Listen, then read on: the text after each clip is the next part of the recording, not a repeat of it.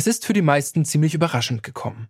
Im Februar hat Nicola Sturgeon ihren Rücktritt als Regierungschefin von Schottland angekündigt. Während der Pressekonferenz hat sie sich so geäußert. So today I am announcing my intention to step down as First Minister and leader of my party. I have asked the National Secretary of the SNP to begin the process of electing a new party leader, and I will remain in office until my successor is elected.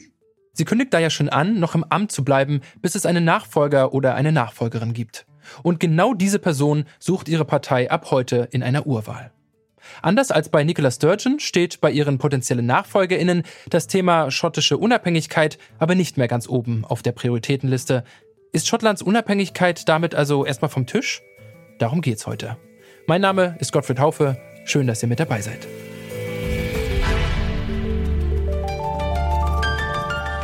Zurück zum Thema.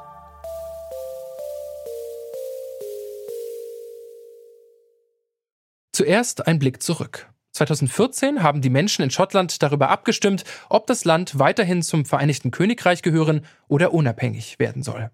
Mit 55 Prozent hat sich eine knappe Mehrheit der Schottinnen und Schotten damals gegen die Unabhängigkeit entschieden. Kurz nach dem Referendum hat Nicola Sturgeon das Amt als First Minister von Schottland übernommen. Als Chefin der Scottish National Party oder SNP, der regierenden Mitte-Links-Partei, hat sie sich wie kaum eine andere Politikerin vor ihr für die Unabhängigkeit Schottlands vom Vereinigten Königreich eingesetzt. Wer nun auf Sturgeon folgt, hat deshalb einen entscheidenden Einfluss, nämlich darauf, wie es mit der schottischen Unabhängigkeit weitergeht, sagt der Politikwissenschaftler Philipp Adorf von der Uni Bonn. Es steht momentan sicherlich vor einer gewissen Weggabelung. Wir haben eine Situation in den letzten anderthalb Jahrzehnten gesehen, in der zwei sehr charismatische Vorsitzende der SNP das Land geführt haben oder die Region geführt haben, gleichzeitig sich auch sehr gut für die Unabhängigkeit einsetzen konnten.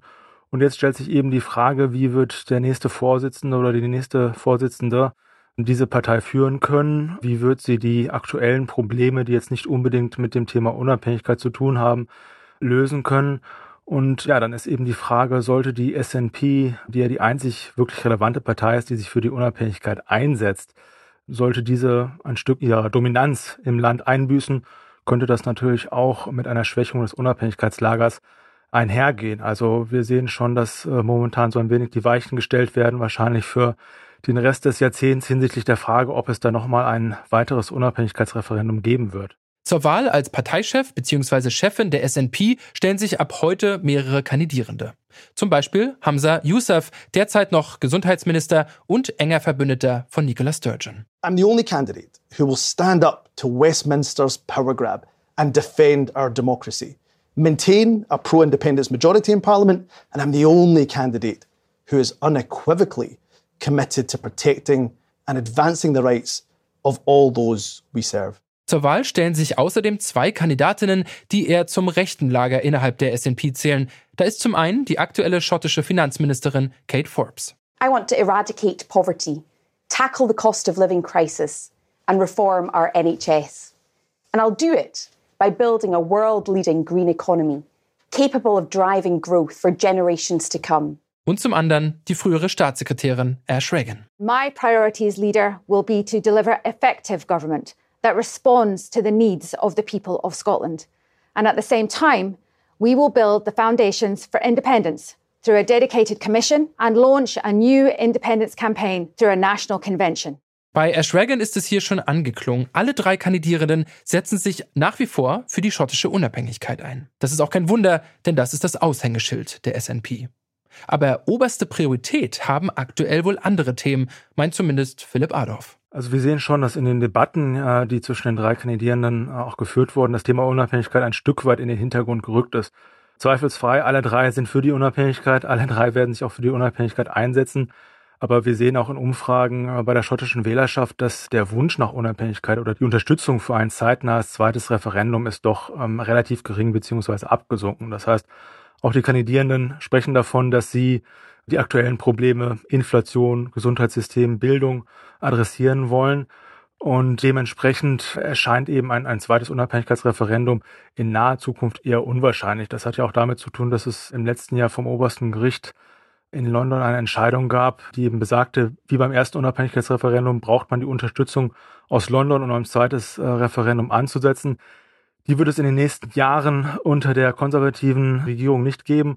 Und selbst wenn vielleicht äh, Ende 2024 oder 2025 eine Labour-Regierung an die Macht kommen sollte, ist es auch zu bezweifeln, dass dort die Unterstützung für die Ansetzung eines zweiten Referendums relativ groß sein wird.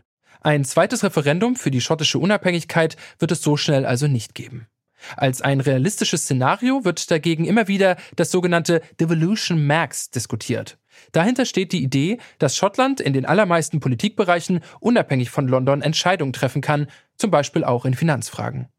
Ist dieser maximale Föderalismus innerhalb des Vereinigten Königreichs also ein realistisches Szenario für die Zukunft Schottlands? Das war ja auch so, dass man vor dem Unabhängigkeitsreferendum 2014 kurz vor Schluss kamen die Vorsitzenden der großen Partei nochmal raus und haben gesagt, das ist eigentlich das, was wir so, was wir planen, weil man sah, in den Umfragen könnte es relativ knapp werden. Vielleicht spaltet sich Schottland doch ab und da hat man vielleicht in Panik ein bisschen gesagt, wir versprechen euch eine Art Devolution Max, ähm, weil man auch gesehen hat, in Schottland ist diese Option etwas populärer als die Unabhängigkeit selbst. Man darf nicht vergessen, auch äh, das Unabhängigkeitslager, also der bereits erwähnte Alex Salmon, präsentierte die Unabhängigkeit 2014 eher als so eine Art Devolution Max, in dem Sinne, wir werden das Fund behalten, es wird keine Handelsbarrieren mit dem Rest des Vereinigten Königreichs geben. Das Einzige, was sich ändert, ist, dass wir halt unabhängig sind und mehr Zugriff auf die Ölreserven äh, in der Nordsee haben. Ich glaube, dass man einfach doch mehr Kompetenzen an Edinburgh oder auch die anderen äh, Regionen abgibt, äh, ein wenig abgeflacht ist. Das heißt, ich weiß nicht, ob da in den nächsten Jahren noch wirklich sonderlich viel mehr Kompetenzen abgegeben werden. Es ist aber eigentlich, das hat die S&P auch in den letzten Jahren erkannt, eine etwas populäre Variante, weil einfach die Ungewissheiten, die mit der Unabhängigkeit äh, einhergehen, gerade jetzt im Zeitalter des Brexit, weil man ja, wenn man Großbritannien verlassen würde, um der EU wieder beizutreten, könnte es dementsprechend auch Handelsbarrieren zwischen Schottland und dem Rest des Vereinigten Königreichs geben, was ja 2014 argumentiert wurde, was nicht passieren würde.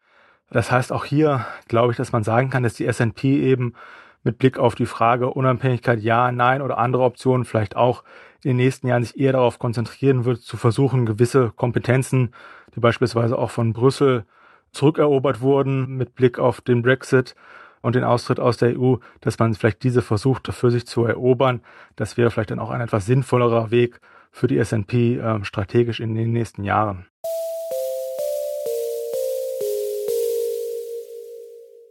Schottlands Unabhängigkeit ist also erstmal vom Tisch, zumindest in nächster Zeit.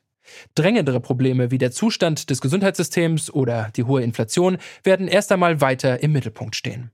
Zwar sind alle Kandidierenden für die Regierungsspitze für ein unabhängiges Schottland, doch ein Unabhängigkeitsreferendum und eine komplette Loslösung vom Vereinigten Königreich haben nicht die höchste Priorität. Das war's von uns für heute. An dieser Folge mitgearbeitet haben Lukas Stöckel, Clara Stritzinger und Lars Fein. Produziert hat sie Stanley Baldauf, Chef vom Dienst war Oliver Haupt. Und ich bin Gottfried Haufe. Bis zum nächsten Mal. Zurück zum Thema vom Podcast Radio Detektor FM.